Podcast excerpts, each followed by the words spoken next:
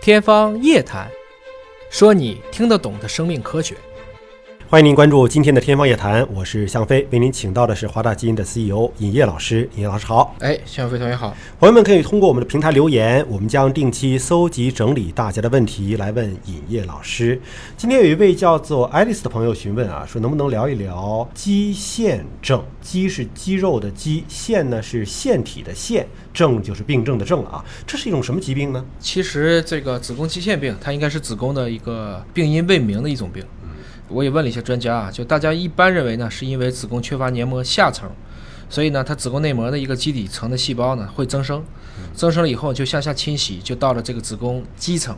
那这种情况下，它周围的这些基层细胞呢，它有一些代偿性的肥大呀、增生啊，最后就形成了这个病变。在现代医学或者说西医上就叫做肌腺病。嗯，中医上讲呢，这个可能是属于，比如说我们一般说气滞啊，嗯，由于宫寒呐、气虚啊导致的这些问题。中医呢会把这样的症一般给它归纳到一些痛经啊、一些正狭或者是不孕的范围。它这个有点像子宫内膜异位。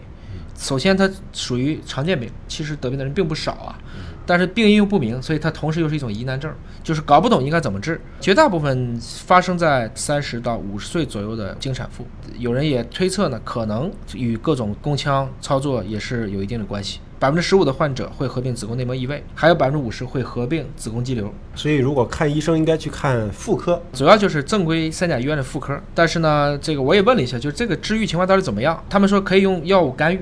也有一部分呢可以用手术治疗，但都同时告诉说根治很难。嗯，所以这个时候你会知道有很多的小的一些，嗯，什么什么什么细的一些医院，就可能说我能根治这个。那这个本身来讲就是一种不靠谱的，大家还是要去正规的三甲医院去进行就诊。幺三四 YADM 啊，询问说，尹烨老师啊，最近女性抗糖产品吹得特别火爆，各种神奇的功能，请您科普一下啊，这个抗糖到底靠不靠谱？其实抗糖化是吧？抗糖化，对，现在其实就生酮嘛，很多人就是不吃米饭啊。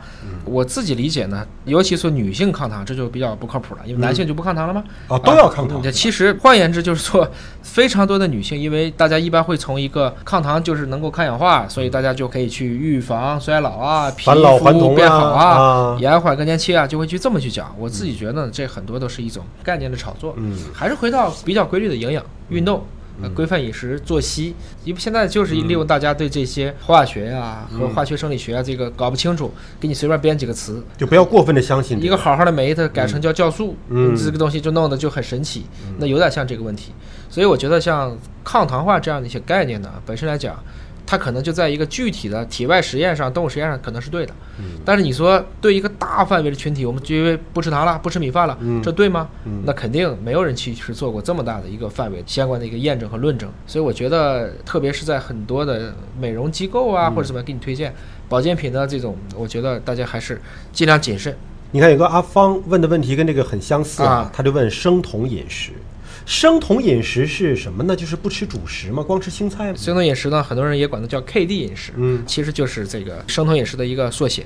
他的意思就是说呢，我不吃饭，我降我的碳水，不吃碳水化合物，我就拉高我的这个就是高脂肪，嗯，把脂肪比例拉起来，然后蛋白质适中，是这么一个情况。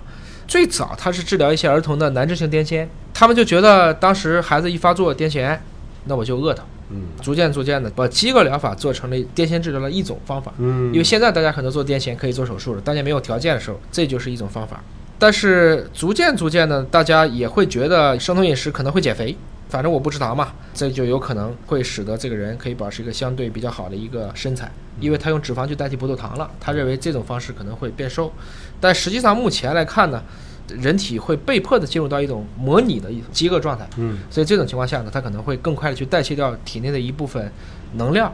在一部分人身上是有效果的，但是也不排除有效果的这批人之后会反弹。嗯，所以我不敢说所有人都适合，很多人就是为了减肥去的，还是要从几个角度，比如说是不是规律的睡眠，适当的运动，肠道菌群的调节，饮食结构是要调，但是我不认为直接改成生酮就一定有好的效果。其实健康的方法大家都知道，关键怎么能够坚持下来？还有有的时候大家不相信说这些平淡无奇的方法就有效吗？往往会相信一些特别贵的，或者是概念一听特别新的，觉得我这这个好像才能有效果似的。就简单的说呢，大家经常隔几年啊，就会听到一个新词儿，嗯，就吃一种非常简单的一种嗯。单一的化合物，嗯。或者就吃某一种植物萃取，嗯就好像这个人就因为这一个药就延年益寿了，就长生不老了，就貌美如花了，这都是不对的。人体多复杂呀，嗯你想想你是怎么吃成今天这个状态的？你要调回去，就还得按照那个方式可逆回去，因为我们是一个活的东西啊，我们不是简单的数学公式，你数 a 就一定得 b 啊。好，感谢叶老师的分析和解读。如果大家还有其他的问题，可以在我们节目下方留言，我们会定期的搜集整理大家的问题，向叶老师提出。下期节目时间我们再会。